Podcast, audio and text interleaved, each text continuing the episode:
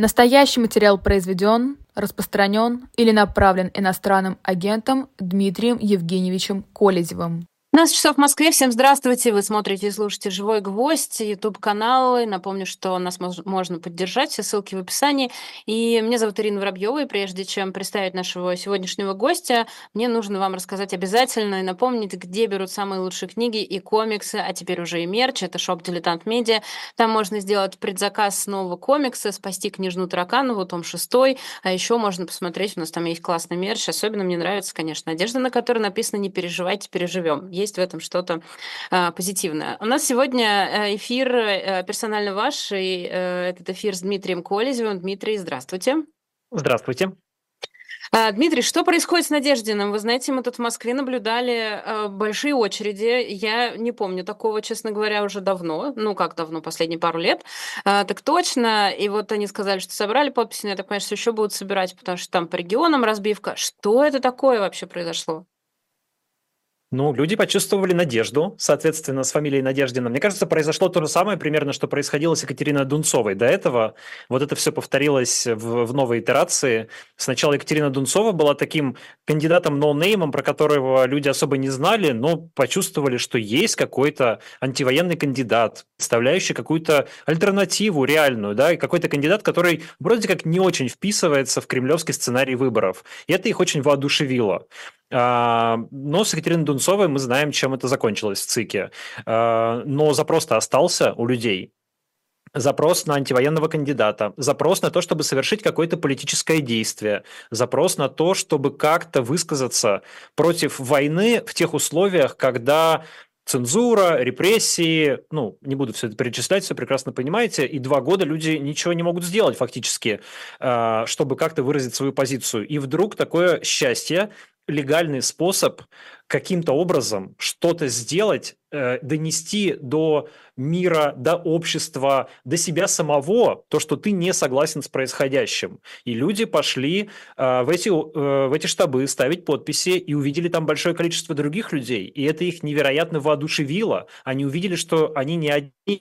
Э, ладно, еще Москва, где можно было догадаться об этом, но есть же небольшие города, э, небольшие э, областные центры, где очень трудно людям с антивоенной позицией, с какими-то альтернативными взглядами, потому что пропаганда им объясняет целыми днями, что э, против войны какие-то жалкие маргиналы, отщепенцы, э, какие-то одиночки. А тут человек приходит, а там очередь стоит на морозе, двухчасовую очередь нужно выставить, чтобы поставить подпись за кандидата. Поэтому произошло, мне кажется, большое общественное воодушевление, которому Борис Надеждин как политик, там, как персона, как человек имеет такое косвенное отношение, потому что он стал ну, просто своеобразным символом. На его месте мог бы быть какой-то более или менее а, любой человек, а, главное, чтобы не вурдалак, не призывающий к войне и предлагающий хоть какую-то альтернативу. А как вы думаете, люди вообще интересуются, кто такой Борис Надеждин? Э, я имею в виду до э, нынешнего момента, потому что у Бориса Борисовича довольно большая политическая биография. Большая, но я думаю, что за пределами э, такого информационного пузыря, который ограничен, с одной стороны, вот, ну, не знаю, там аудитория «Эхо Москвы» бывшего, например, да, или, с другой стороны, аудитория э, политических ток-шоу на федеральных каналах, куда Борис Борисовича до последнего времени периодически приглашали, а, и там очень небольшая а, аудитория такого интернет-пузыря, который следит за а, политикой, вот за пределами этого, конечно, Надеждина особо не знали, на мой взгляд. И я, когда спрашивал у людей, которые ходили ставить подписи за Надеждина, знали ли они что-то про этого кандидата, а, большинство, с кем я общался, говорили, что вот узнали о нем только буквально в последние дни, а, почитали, послушали, нашли какие-то интервью, там с чем-то согласились, с чем-то не согласились, но решили, что а, можно и поставить подпись. Ну, в принципе, мне кажется, что мы увидели очень важную и очень, очень такую, ну, вещь, про которую стоит помнить, да, то, что сама по себе а, политическая кампания, будь то предвыборная кампания или вот какая, какой-то сбор подписей за что-то, ну, то есть лю- любая общественная кампания, она сама по себе делает политиков э, сильнее, ярче, проявляет их каким-то образом, потому что э, это у людей появляется какое-то э, ощущение возможности перемен, у людей появляется какое-то, какая-то возможность политического действия, что сейчас очень ценно в наше время, и само это пробуждает в них большой интерес к тем или иным политикам. Ну, тут нам пишут наши зрители, кстати, что стояли в очереди, и даже вот у кого была небольшая очередь, все равно им понравилось быть внутри а, этого, этой очереди, вот внутри этого какого-то сообщества. А давайте поговорим немного про а, политическое действие, которое вы упомянули, и я бы сказала, назвала это еще каким-то электоральным действием. А, то, что мы так много обсуждали, что в россиянах вроде как э, не очень сильно заметно было, что тут как-то вот нужно было какое-то именно политическое действие, то есть условно там убрать мусор помочь благотворительному фонду или еще что-то такое, это пожалуйста. А вот именно совершить политическое действие, и до 22 года была с этим проблема, уж после 22 тем более. Ну, проблем... мне кажется, что основная проблема не в том, что там россияне какие-то очень ленивые, апатичные э, и что-то с ними не так, а в том, что особенно в последние два года любые политические действия, почти что любые политические действия э, наказуемы. Э, ну, то есть, а какие политические действия у, у людей возможны? Да? Вполне в нормальной жизни вполне э, легальным политическим действием является акция протеста. Пикет или митинг, или э, какое-то шествие, на которое можно выйти, выйти и выразить свое несогласие с чем-либо. Это полностью запрещено э, в последнее время. Человек не может не то что высказаться где-то на митинге, он у себя в там, Фейсбуке или в Инстаграме высказаться не может, потому что за это известно, что бывает. Поэтому, ну, как-то, мне кажется, подходить э, к нынешней России и вообще к России в последние годы с такой общей меркой вот э, политических действий или политического бездействия, с той мерой, которую можно применить к э, ну, там, обычным странам, которые не находятся в ситуации авторитарной диктатуры, это неправильно. Да? То есть нужно понимать, что россияне находятся под большим давлением, и сейчас-то многие а, признавались, что им было страшновато пойти ставить подпись за Бориса Надеждина, потому что непонятно еще, а куда потом эти, а, что потом будут делать с этими списками, с этими именами, да, а не переписывание ли это каких-то несогласных с режимом, а, многие переживали. Но мне кажется, что здесь переживать как раз не стоит, потому что, ну вот есть выборы, есть абсолютно легальная законная процедура, люди в этой законной процедуре участвуют, они э, ничего не нарушают и действуют в рамках то, тех правил игры, которые сам Кремль и предложил. Вот они говорят, у нас выборы, ЦИК допустил Надеждина до сбора подписей, почему бы в этом не поучаствовать? А как вам кажется, э, что самое важное сейчас э, ну, у Надеждина в качестве вот э, его ноши, его роли? Потому что понятно, что он, конечно, не, там, не победит и так далее, это мы понимаем, но самое же важное, мне кажется, чтобы он не разочаровал людей, или люди, вот они поставили подпись, сделали дело, и все, и дальше уже что там с Надеждиным, не очень важно. Нет, я думаю, что, конечно, ну, сейчас все будет зависеть от того, зарегистрируют его или не зарегистрируют. Конечно, больше всего вероятность того, что его не зарегистрируют, и здесь появится, ну, вот такое будет некоторая неопределенность. А, очень много будет зависеть от того, как поведет себя сам Борис Надеждин, как он будет на это реагировать, насколько насколько он готов защищать свое право быть избранным, как далеко он готов зайти. Вот мы с ним, когда делали интервью, у меня по этому интервью не сложилось впечатление, что он готов зайти очень далеко. А, я, насколько понял, он готов действовать в юридической плоскости, подавать там иски, ну, мы представляем, чем это закончится, в общем, и ясно, что для Кремля это э, особого беспокойства не создает. А, другое дело, если бы он, например, решился на те же акции протеста какие-то, да, это гораздо более, э, более угрожающее действие с точки зрения Кремля.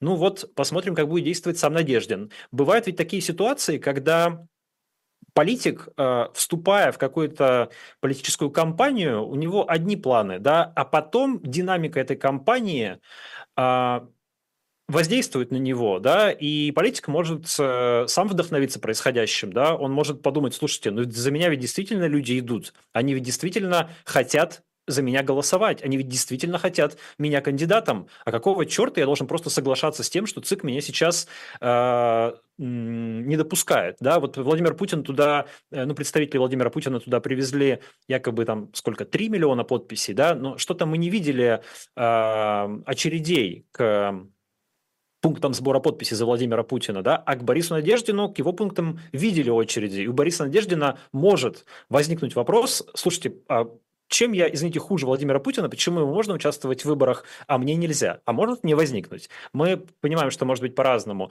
И важно, как люди себя поведут, да, то есть они могут, с одной стороны, слушать кандидата, и он скажет, нет, все, я сдаюсь, значит, я не готов бороться, придется согласиться э, с решением ЦИКа, который меня не регистрирует, а могут люди с этим как-то не согласиться и сказать, ну хорошо, Борис Надеждин э, не готов, например, бороться, а мы готовы, мы хотим бороться за Бориса Надеждина и сделаем там то-то и то-то. Разные могут быть ситуации. Вот, поэтому я думаю, что у людей, ну, судя, опять же, вот по, по, э, по тому, с кем я общался и потому, что я услышал, у людей э, появился определенный политический азарт. Многим бы хотелось продолжить что-то делать. Если бы Бориса Надеждина допустили э, до избирательной кампании, то наверняка, ну, не все, но какой-то процент из тех людей, которые ставили за него подписи, пошли бы работать волонтерами в его штабы, помогали бы агитировать. И самое главное, у нас бы появилась возможность легального, а, законного разговора о войне и о том, что эту войну необходимо закончить, потому что до настоящего момента этот разговор был невозможен. А здесь есть антивоенный кандидат с антивоенной позицией, а, и в рамках в рамках э, кампании этого кандидата, конечно, такой разговор должен состояться. Вот это, мне кажется, самое ценное. Ну и то, что, в принципе, эта ситуация, она может пробудить э, то довольно большое количество, даже по оценкам официальных социологов, то довольно большое количество людей в России, которые выступают против войны или там за скорейшее э, завершение специальной военной операции. Эти люди подавлены, они э, довольно апатичны сейчас по причинам, о которых я говорил выше, но вот появляется кандидат, который выражает их мысли или что-то близкое их мыслям, и это какой-то легальный кандидат, это не э, экстремист, не нежелательная организация, э, даже не иноагент, а, в общем, человек, там, к которому можно прийти на встречу, за которого можно поагитировать, какие-то листовки пораздавать. Это способно пробудить, мне кажется, довольно большое количество людей в России, и наверняка Кремль э, этого не хочет. Ну, то есть а, важнее здесь даже не столько, ну, не сколько наберет надежды в случае, если пройдет, э, станет кандидатом, а вот этот сам процесс предвыборной кампании, дебаты, а, возможность разговаривать э, с людьми легально и так далее. Это очень важно, э, но важен, конечно, и какой-то возможный результат на выборах, это тоже важно, хотя тут все, тут еще добавляется фактор фальсификации и добавляется фактор э, дистанционного электронного голосования и всяких способов э, повлиять на итоги выборов. Но есть еще важный момент наблюдения на выборах, потому что а, те же люди, которые могут волонтерить, а, в пользу Бориса Надеждина, они могли бы пойти и наблюдателями, и, в принципе, есть немалое количество людей, которые имеют опыт наблюдателей в России, но сейчас на этих выборах себя пока не могут найти применение. Они могли бы э, на добровольных началах там, или на каких-то еще началах помочь Борису Надеждину. Это тоже могло бы повлиять на ход кампании и на результаты выборов. Поэтому все важно. Конечно, было бы хорошо, ну, лучше, я думаю, было бы для всех, если бы Бориса Надеждина зарегистрировали кандидатом э, в президенты. Э, и есть, наверное, какой-то очень маленький шанс, что где-то у людей, которые принимают решения по этому поводу, появится мысль, что, дескать, ну, для, для придания всей процедуре дополнительной какой-то легитимности, да, для того, чтобы люди вообще поверили в это, а, в избрание Путина президентом, да, почему бы не допустить вот такого вроде как э, настоящего оппозиционера. И тут могут происходить дальше разные неожиданности, как мы помним, было в Беларуси со Светланой Тихановской. А могут не происходить. Посмотрим, что будет дальше. Окей, а давайте себе представим, что Борис Надеждина допустили, и прошло голосование, и он получил очень маленький процент, и кремлевские, э, значит, э, все сказали, ну и чё, ну вот вам, вот ваша поддержка, там, не знаю, полтора процента. Ну и все понятно становится, и дальше мы больше нам не о чем разговаривать становится. Э, такое не исключено, но, если честно, при условии э, активной кампании, э, реального введения этой кампании, вот э, с тем же напором и с тем же драйвом, с которым собирались подписи, если будет вестись кампания, я думаю, что это будет больше, чем полтора процента в любом случае. Но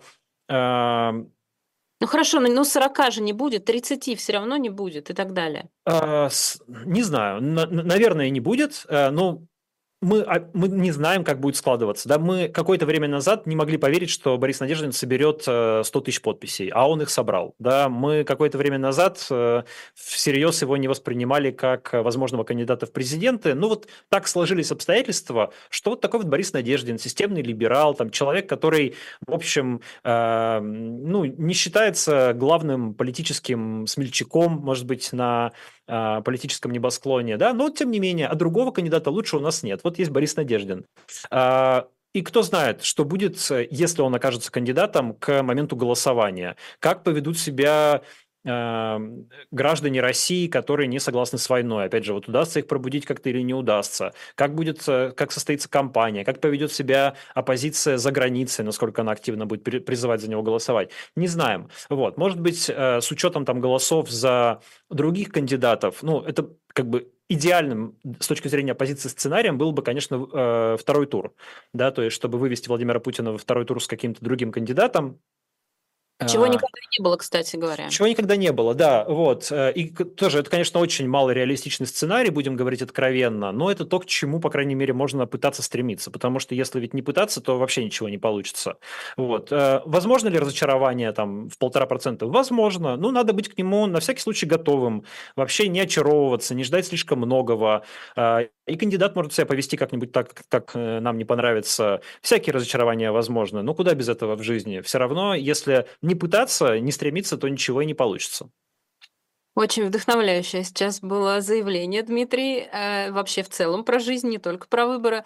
Э, еще вчера, вчера была вот эта история с Дованковым, который поставил подпись за Надеждина. Надеждина, если что, снимется в пользу Дованкова. Что это такое вообще? Э, они действительно как-то подходят друг к другу как единомышленники или они совершенно разные?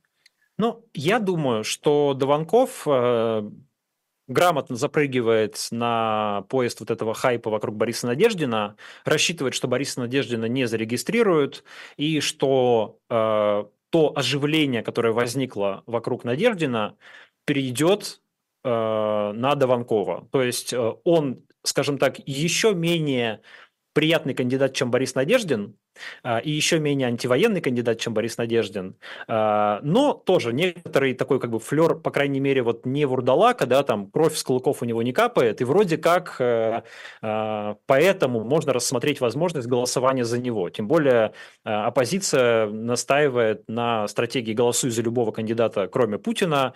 Ну, в этом случае Дованков представляется вроде как возможным кандидатом, за которого э, можно будет отдавать голоса, опять же, чтобы м, стремиться ко второму туру или какому-то ухудшению результата Владимира Путина. Вот я думаю, Дованков надеется, что это все сыграет в его пользу, и он в итоге получит э, процент э, больше, чем э, чем тот, на который он мог бы рассчитывать, если бы вот этого оживления вокруг Надеждина сейчас не случилось. Я напомню нашим зрителям, что это Дмитрий Колезев. Меня зовут Ирина Воробьева. Это персонально ваша программа. Вы можете в чате, кстати, делиться своими ощущениями, если вы были в этой очереди или поставили подпись.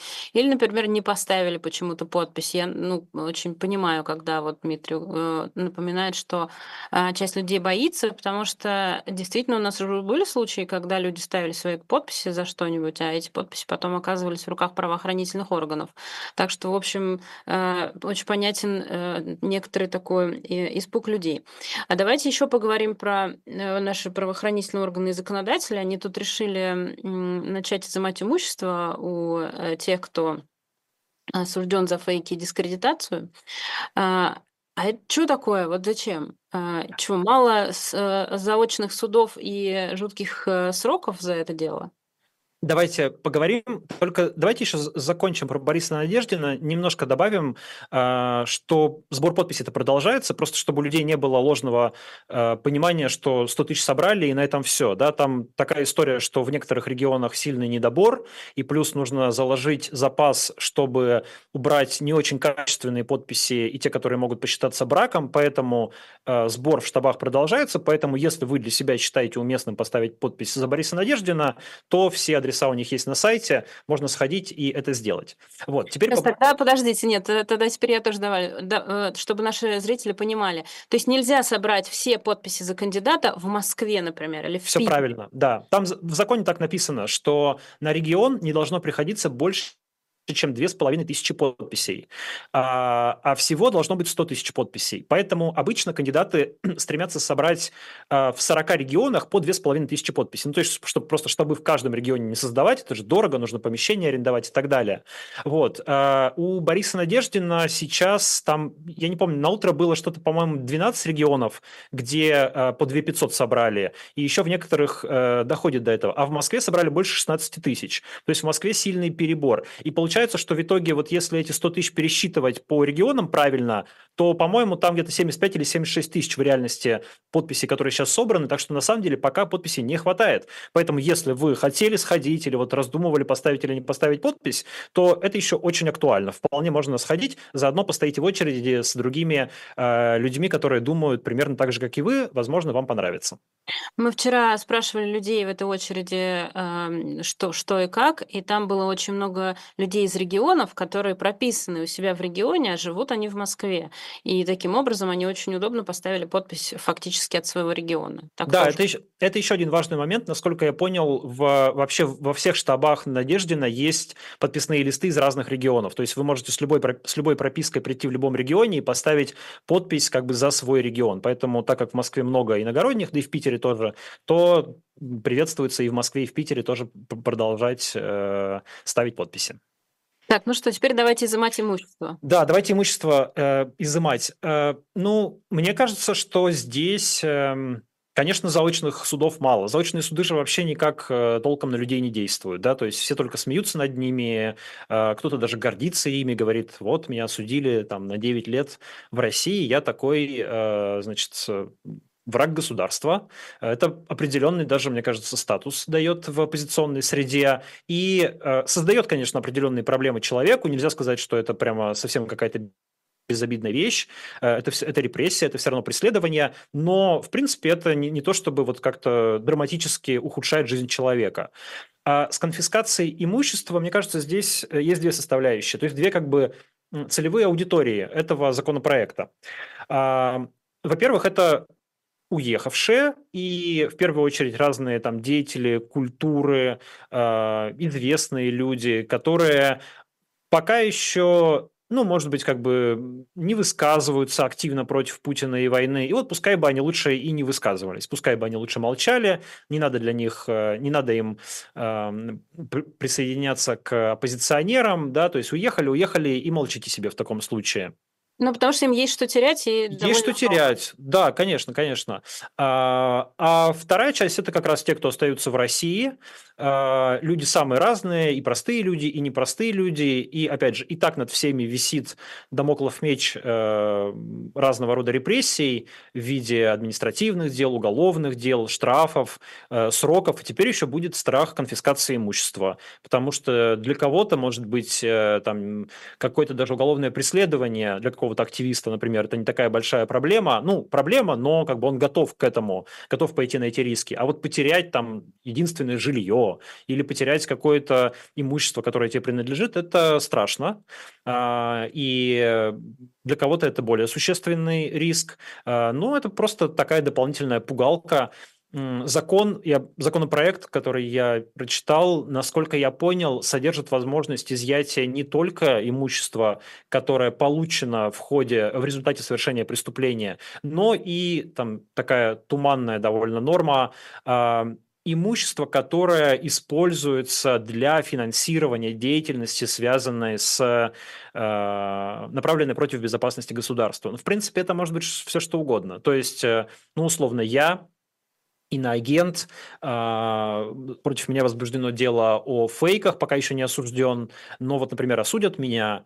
А, была бы, если у меня квартира в России, то сказали бы, что, ага, значит, Колезев сдает квартиру в России, получает за это там 50 тысяч рублей в месяц, на эти деньги живет где-то там за границей и ведет свою деятельность, направленную против безопасности государства. Приходит на живой гвоздь и а, рассказывает, как ставить подписи за Бориса Надеждина, например. Вот, поэтому нужно у него эту квартиру отобрать. И, и отобрали бы, но, к счастью, у меня квартира квартиры в России нет. Mm-hmm.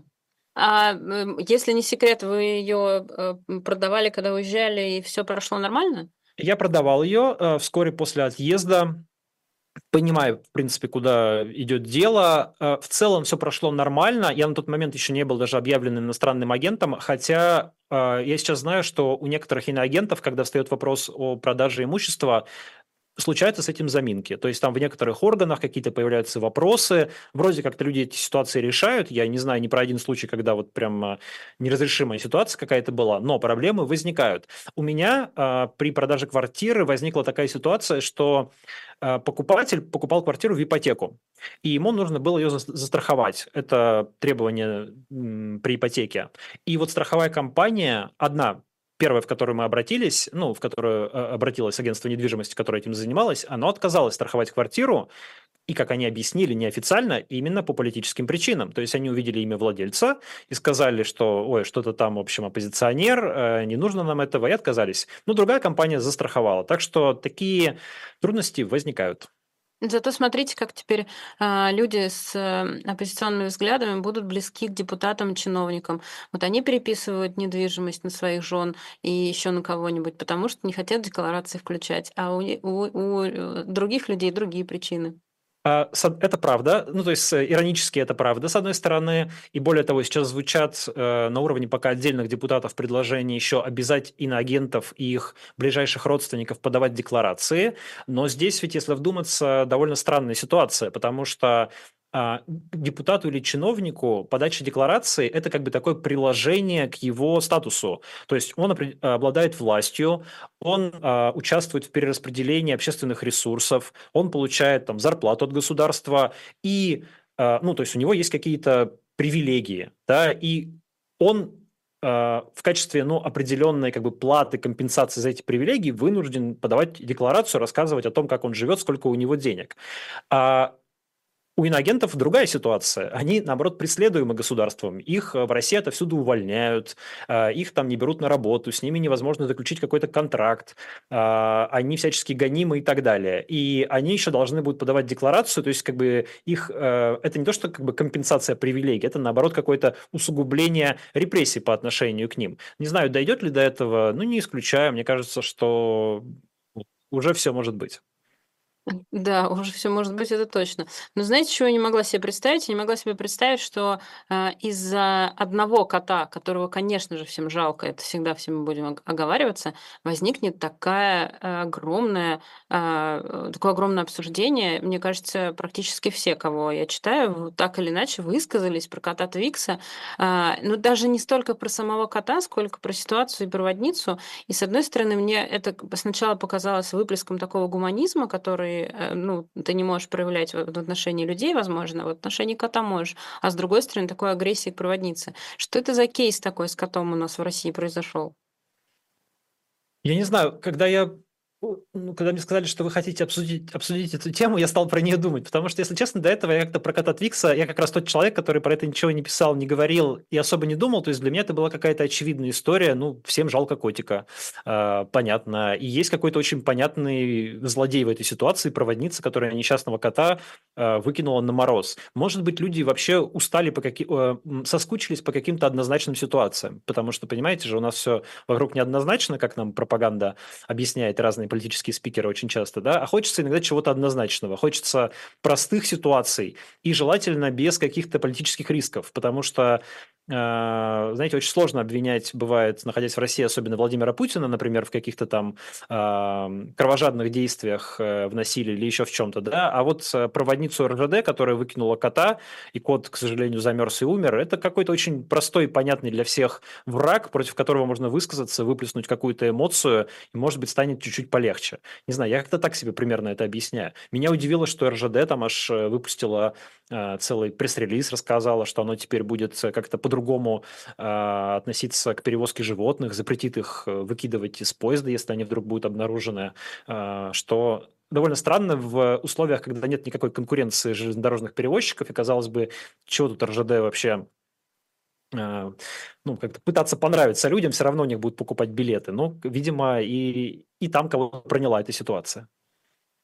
У вас ну, какое объяснение, Ирина? Я не знаю вот э, этой ситуации с Твиксом. Я правда, не то чтобы я э, глубоко в ней разбирался и много о ней думал.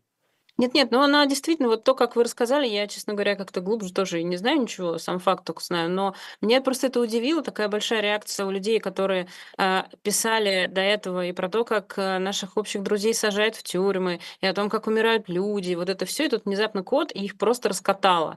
Э, там такие посты были, ну, я очень удивился, но потом я поняла, что их так много, этих постов и людей, и подписей, э, что, в общем, не все потеряно в том смысле, что людям, мне кажется, все-таки нравится выступать выступать против зла, понимаете?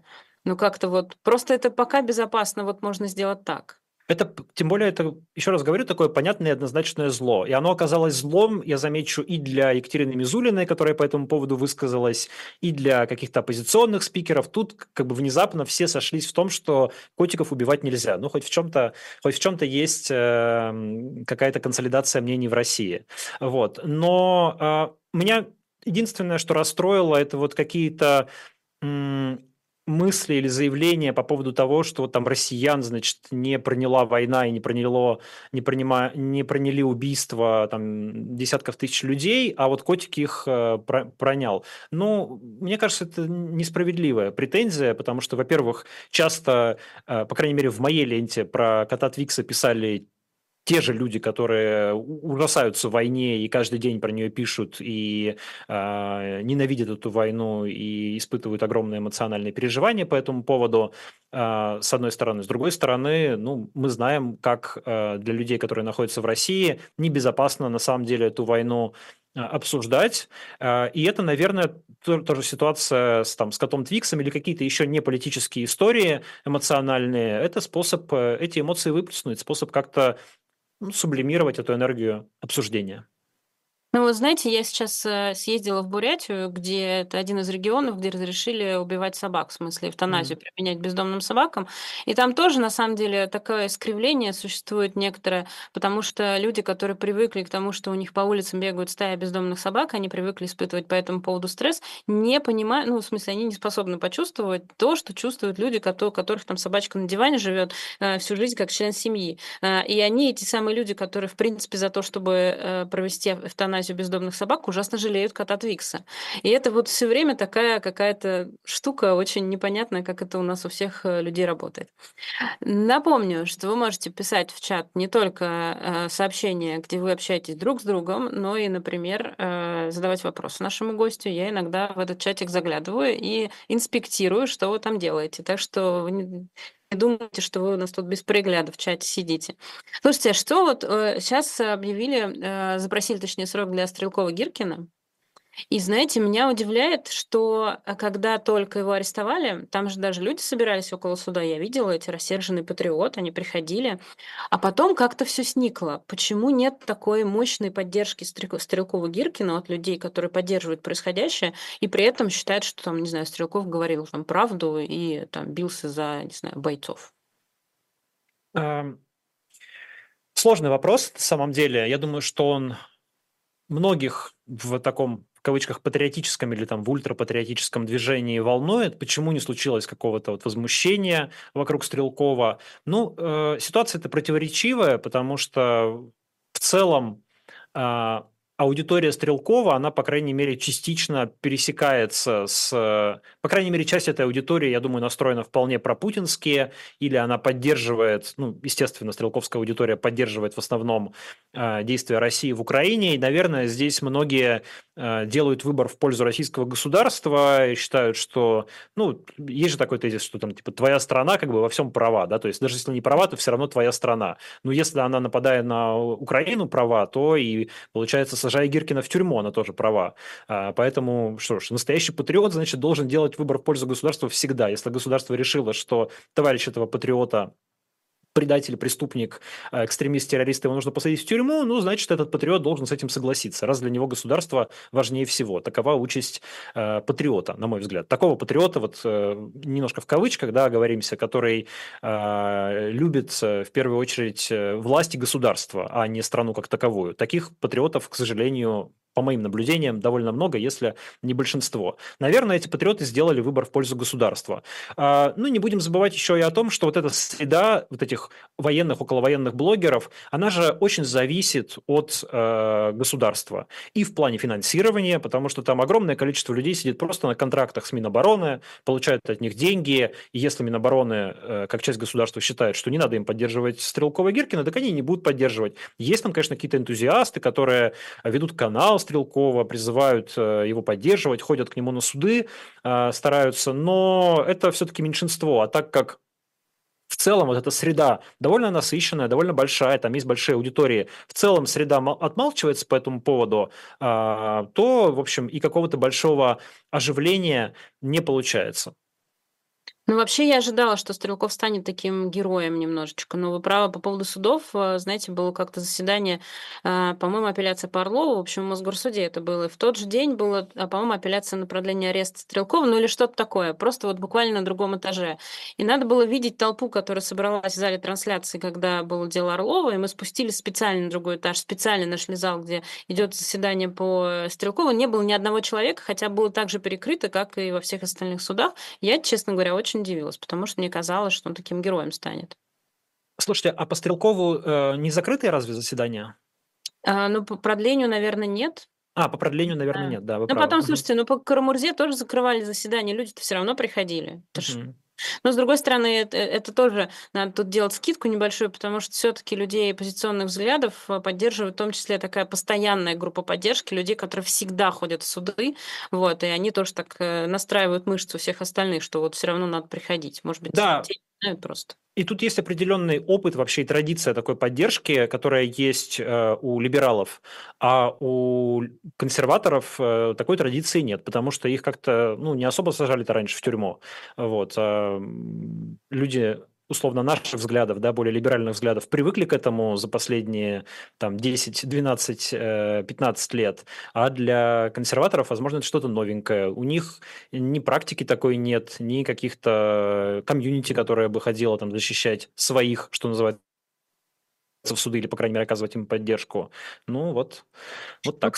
Кстати, знаете, еще как-то очень незамеченным прошел арест Удальцова, а, которого уже сажали э, в тюрьму, и тогда он был совсем в другом качестве, и у него было много поддержки. Вот сейчас его арестовали, что-то тоже тишина такая, хотя, ну, леваки вроде должны тоже тут какие-то появиться в этот момент. Ну, а какие леваки? Ну, нет никаких леваков а, таких, которые бы готовы сейчас были там, бороться. Ну, или, по крайней мере, таких леваков нет э, среди тех, кто симпатизирует э, Удальцову. Я, ну да, честно... потому что, извините, что перебиваю, когда Кагарлицкого арестовали, как раз леваки очень сильно и такую мощную поддержку ему оказывали. Это правда, да-да-да, я, поэтому я говорился, что может, тут еще, наверное, дело в личности самого Удальцова. Я лично только злорадство видел в соцсетях по его поводу, потому что он какое-то время назад э, умудрился в интервью высказаться по э, Навальному и Яшину, что, дескать, мне там с ними не по пути, потому что они вот, э, уж не помню точно, как он сказал, ну, суть в том, что они выбрали там не ту сторону, едва ли не предали государство, а я, дескать, вот выступаю сейчас за Россию. И сам же оказался в тюрьме через какое-то время. Ну, понятно, что наверное, если бы он так не высказывался, если бы он сам до этого э, хотя бы симпатизировал политзаключенным, пытался как-то им помочь, сам, будучи некоторое время назад политзаключенным, да, то он, может быть, э, сейчас бы тоже его люди больше поддерживали, но, наверное, его воспринимают как человеком, который скорее поддержал войну, и поэтому это очень такой водораздел ключевой, мне кажется, в настоящий момент, э, что люди, которые вот по-разному смотрят на эту ситуацию, э, прежде всего мы друг друга оцениваем именно по этому маркеру. За войну, против войны. Ну, я тут не хочу, конечно, делать никаких выводов вообще, но мне, знаете, есть еще одна версия такая, что люди, которые против происходящего, у них выше уровень эмпатии, опять же, не у всех, а, и нельзя вообще мерить такими маркерами, но есть у меня такая версия, что выше уровень эмпатии, соответственно, мы больше проявляем сочувствие к тем людям, которые оказались в плохой ситуации, в данном случае а, в ситуации ареста. А у людей, которые поддерживают происходящее, сниженный уровень эмпатии, не всегда, может быть, просто последние два года, и они как-то это сочувствие не проявляют. Но это ну, такая это гипотеза, которая имеет право на жизнь. А, она красивая, и поэтому скорее всего, она окажется неправильной, к сожалению. Вот. Но я согласен, что, что да, что уровень эмпатии, конечно, влияет. И если ты достаточно эмпатичен, чтобы поставить себя на место украинцев, а, то, может быть, ты больше эмпатии будешь проявлять и к тем, кто, кого репрессирует государство внутри России.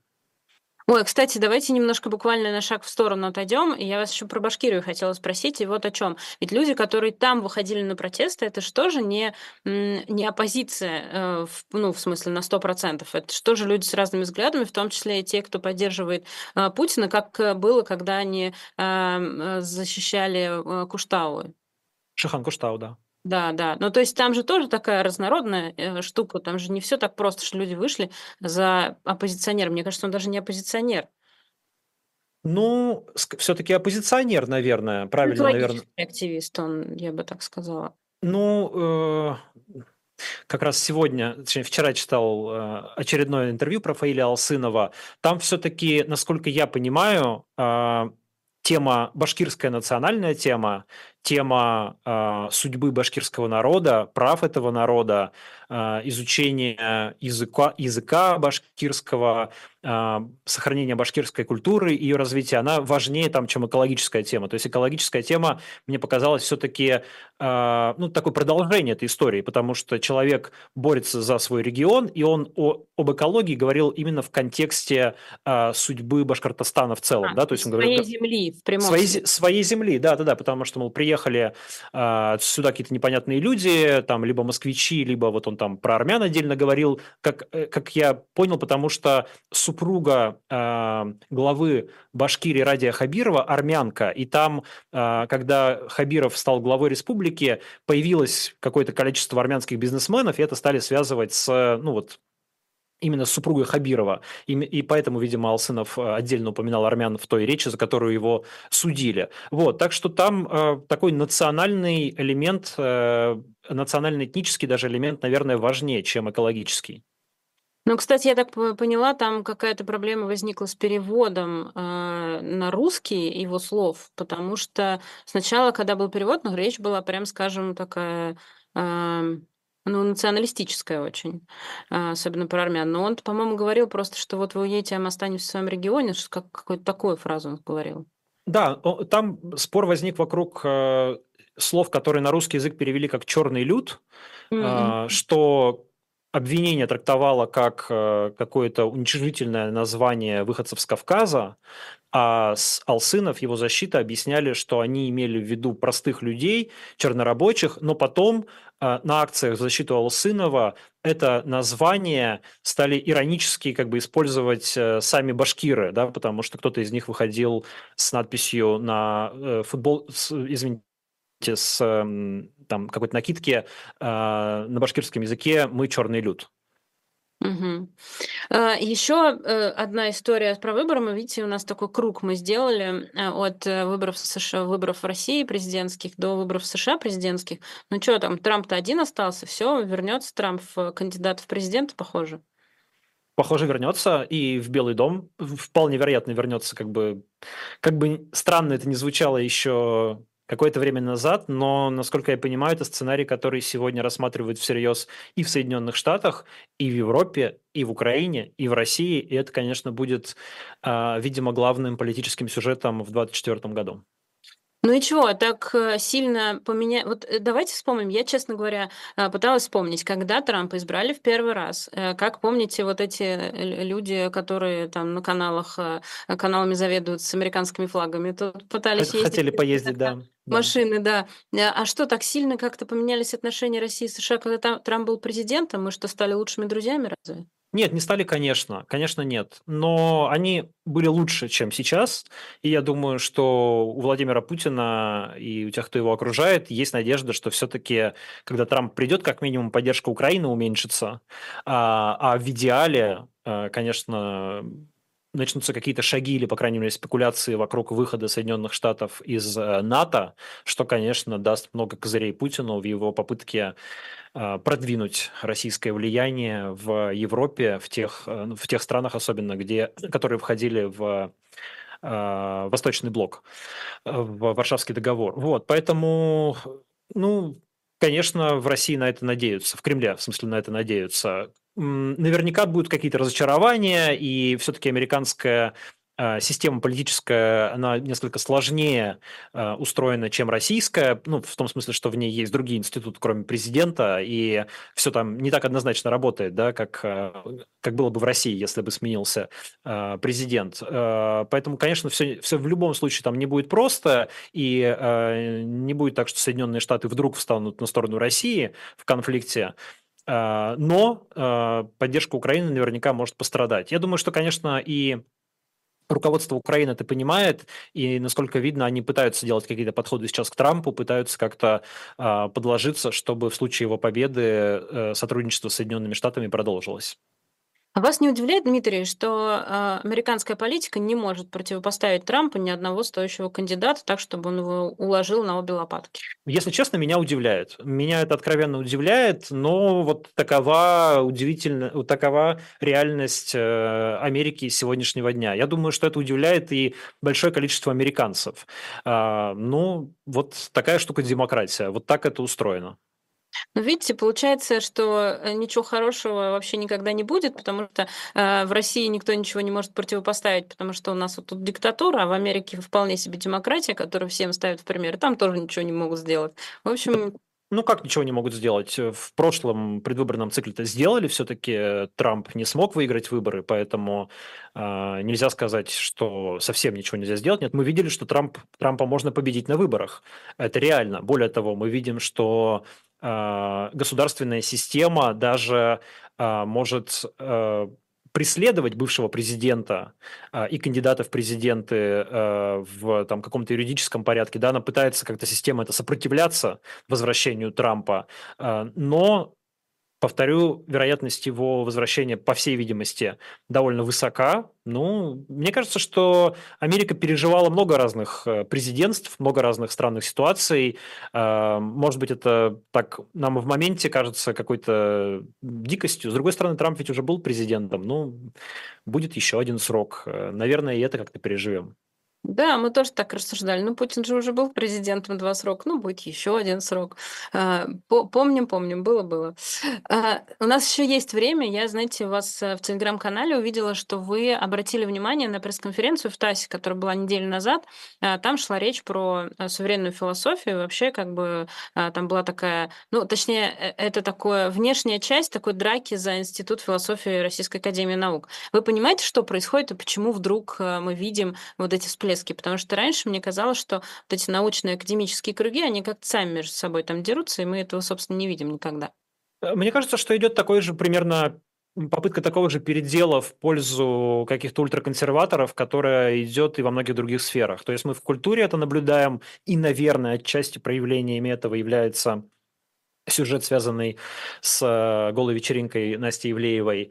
А, и мы же мы видим это и в каких-то научных кругах, в, особенно в философии, потому что она воспринимается, а, ну, видимо, определенными силами не как наука, а как некая идеологическая, а, идеологическая как такая, фа... ну, то есть институт философии воспринимается как такая фабрика, которая может какую-то идеологию для путинского режима формировать. Вот сейчас, с точки зрения этих ультраконсерваторов, в числе которых э, Александр Дугин, э, есть мнение, что, дескать, институт философии занимается не тем, что там окопались либералы, что нужно срочно э, их заменить на каких-то правильных э, патриотичных философов, тогда они соберутся все, как следует подумают, получат государственное финансирование, освоят какие-то там десятки или сотни миллионов рублей и придумают Путину такую замечательную национальную идею, что он с этой идеей победит не только всех в России, но и победит весь мир. Вот. Но, э, как не знаю, мне кажется, что получение государственного финансирования не то чтобы очень напрямую связано с рождением хороших идей. Это не всегда так работает. Вот. Мне кажется, что это на самом деле происходит все под таким соусом, что типа нужно философию сделать патриотической, а на самом деле люди банально борются за ресурсы, за деньги, за зарплаты, за ставки за помещение там и, и, и так далее. А вы, кстати, не заметили, что у людей, которые, а, которых называют философами, например, Дугин, или у людей, которые периодически там выступают на телеке, э, им нужно все время добавлять градуса. То есть, если до этого, не знаю, там про людей, которые против происходящего говорили как просто презрительно, то потом начали призывать их уничтожать и так далее. Вот у Дугина постоянно градус повышается. А, интересно, почему это происходит? Ну, не знаю, может, его в каких-то спокойных тонах просто не слышат, и нужно нужно вот э, как-то радикально и радикальнее радикальней?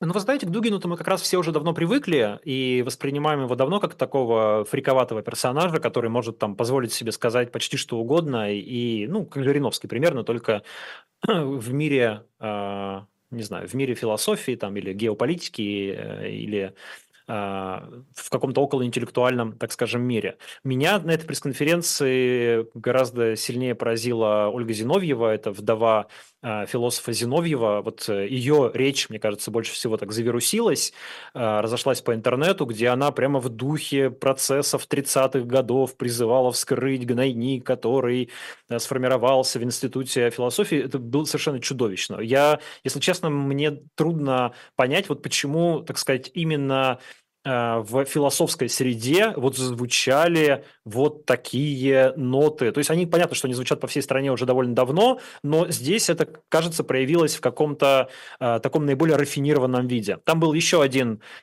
выступающий, мне, к сожалению, вылетела его фамилия из памяти, который э, на этой пресс-конференции призвал также отказаться от критического мышления и от факт-чекинга. Сказал, что это все вообще какие-то, а, какая-то русофобия сплошная. Да? Не должен настоящий патриот обладать патриоти- э, критическим мышлением. В принципе, э, трудно с ним не согласиться, потому что если критически подходить к тому, что звучит и говорится, то патриотом вот никак не станешь. Вот, поэтому примерно понятно, куда будет двигаться отечественная философия. Ну, кстати, вот э, в прошлом, по-моему, году один из э, э, первых вот этих волн а, иногентов, это был философ Рубен Апресян, который, собственно, у него, по-моему, работа называется «Этика морали», и вот там как раз у него, я так понимаю, ну, иноагентом стал из-за конфликта внутри Института философии Российской Академии Наук, но я могу ошибаться, если что, простите меня, пожалуйста. Да, там конфликт уже такой долгоиграющий, просто мне кажется, что ну, ситуация постепенно как-то вот градус повышается, как вы правильно сказали, и посмотрели философы, ага, то есть вот э, в культуре тоже, смотрите, Филиппа Киркорова разгромили, а почему мы еще не разгромили наших оппонентов? Давайте тоже э, призовем к национализации философии. Как вы думаете, почему, когда э, нам говорят про традиционные ценности, вот эти все прекрасные люди, депутаты, чиновники, философы, вот эти, э, ну, в смысле, нам, э, ну, обществу, скажем так, да, почему у нас так э, в России хорошо это воспринимается? Почему люди с, с готовностью э, следуют за какими-то традиционными ценностями, которые даже никто не объясняет, почему они традиционные и из чего они вдруг ценности взялись? Слушайте, а я, если честно, не знаю, с готовностью ли люди за этим следуют или не с готовностью. То есть, э, мне кажется, что это какой-то такой пропагандистский фон, который очень нравится самой власти, нравится Владимиру Путину, потому что он придумал концепцию, что весь мир летит в, тарар, в тартарары, а Россия остается, значит, таким островком стабильности. И вот здесь у нас какие-то традиционные ценности, за которые надо держаться. Но это же абсолютно искусственная картина, она навязана пропагандой, а люди эту пропаганду воспринимают, слушают ее, ну и кто-то, довольно большое количество людей верит Путину, верит, что он вот охраняет а, какие-то традиции, с которыми им не хочется расставаться. Люди вообще по природе своей довольно консервативны, даже либералы, да, но вот если нас сейчас попросить что-то резко поменять в своей жизни, мы всегда не очень охотно это делаем. Ну вот на этом э, власти играет. Но, если честно, я не думаю, что в реальности большое количество людей в России готовы там, не знаю, жизнь отдавать или как-то рисковать, или даже э, своим кошельком сильно рисковать ради эфемерных традиционных ценностей. Я думаю, что это такие пропагандистские бирюльки, которые как бы звучат, э, звенят, гремят, но на самом деле особого э, такого глубинного смысла в поведении людей э, не имеют. Вот вы произнесли слово идеология, и сейчас был такой прям большой спор между политологами, существует ли идеология у путинского режима. Вот вам как кажется, существует или нет? Ну, какая-то существует, наверное, тут, я думаю, просто каждый, э, наверное, спор о термине частично, и каждый по-своему э, определяет идеологию, кто-то кто-то считает, что это должно быть какое-то обязательно стройное очень учение, как там, не знаю, марксизм, ленинизм или э, э, национал-социализм. Вот. А путинская, э, путинский режим плохо подходит под это определение. Он такой, э, вот с точки зрения привычных идеологий, довольно пластичный. Да? Путин то либералом себя называл, там, то патриотом, то он левый, то он правый. То есть он какой угодно, в принципе. Вот. Подстраивается под ситуацию и под, э, ну, в общем, э, обрежается в ту одежду, в которую удобно в данный момент. Вот в этом смысле, конечно, он не очень идеологичен, но в то же время какие-то элементы, э, такие устойчивые элементы в нем есть, там, ну, например, вот любовь к какой-то архаике, направленность в прошлое, э, ну, скажем, это то, что прям выпирает и очень заметно, и особо не меняется. Поэтому я думаю, спор о терминах. Для меня, конечно, скорее путинская идеология расплывчато размазана, и в этом, наверное, ее проблема, и в этом как раз ее э, слабость, тем, что она не может предложить что-то другому миру, да, да, ну, миру за пределами России. То есть нет какой-то идеи, с которой можно пойти, там, не знаю, в европейские страны и сказать, что смотрите, вот у, вас, у нас есть классная идея, давайте жить вот так. А, никому не хочется почему-то жить так, как живет Россия. Вот. Но внутри России как-то вот эта вот э, склонность к архаике, и те там временные идеологические конструкции, которые Путин возводит, они более-менее работают. Но э, не может же предложить не только на внешнем контуре, но и на внутреннем контуре. Тоже, по большому счету, если так подумать, э, мы вряд ли сможем прям ответить на вопрос, а какая она Россия, ну, с точки зрения политики, которая здесь производит, проводится, идеологии, которая здесь есть. Ну, ну да, с точки, как бы в целом э, базовая идея такая, что власть всегда права, э, ничего менять не надо, в общем, любые потрясения нам вредны, поэтому давайте лучше любить начальство и продолжать жить, э, как живем, никто нам не указ. Вот как бы на очень простом примитивном языке приблизительно так звучит то, что, как мне кажется, нам предлагает Владимир Путин. За этим кроется простое желание не отдавать власть. Вот все остальное, мне кажется, это какая-то такая пропагандистская шелуха, которая может там наслаиваться, появляться, исчезать, э, разные формы свои принимать, э, какие-то разные идеологические окрас. Сегодня мы традиционалисты, завтра, если нужно будет, станем э, какими-то невероятными прогрессистами. Мы ведь сейчас и искусственный интеллект развиваем, и что только не делаем. Вот. Так что в этом плане Путин конечно, гибок, пластичен и довольно успешен, надо сказать. Да, ну, да, хорошо, ладно. А у нас ну, есть... я, ну, я имею в виду, что ему удается, в общем-то, э, неплохо, как бы более или менее нравится многим людям в России таким поведением. А, да, но просто тут же тоже надо иметь в виду и фактор, что а, нас долгое время учили тому, что если мы будем жить своей жизнью, не, не высовываться и не лезть никуда, ничем не интересоваться, то все у нас будет хорошо. А, поэтому, конечно, она успешна, если люди ничем не интересуются, они абсолютно деполитизированы, атомизированы. Ну чего тут? Да, в а... принципе, в принципе, так и продолжается, за исключением эпизода а, мобилизации, который власть стремится не повторять. В общем-то, все так и идет. Все так и идет. Ну, кстати, вот у нас три минутки осталось. Э, власть действительно стремится, ну, по крайней мере, не было такой массовой э, мобилизации, но, видимо, после выборов все очень ожидают, ну, не ожидают, в смысле, а ну, прогнозируют, что, возможно, после выборов будет новая волна. Вы с этим как, согласны, нет? Я думаю, что вероятно. Ну, что такая вероятность э, существует, потому что те там цифры, э, которые Путин приводит по контрактникам, как замечательно они воюют и никакая мобилизация не нужна. А, там те же э, военные каналы или военные блогеры часто опровергают это, объясняя, что на самом деле цифры очень дутые, людей не хватает, и мы видим, что иммигрантов хватают э, и пытаются отправить на войну.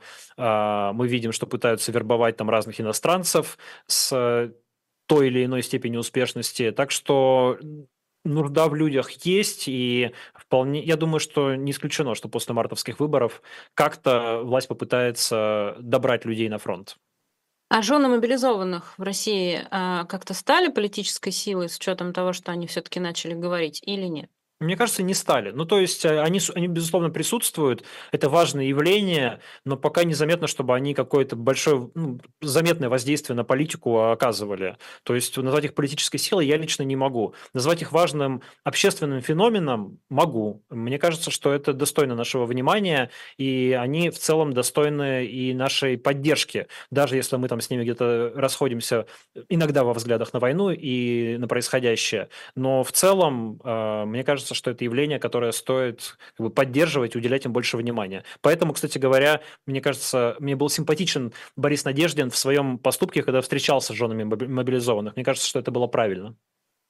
А, спасибо большое. Это была программа «Персонально ваш». Дмитрий Колезев, Ирина Воробьева. Пока, до встречи.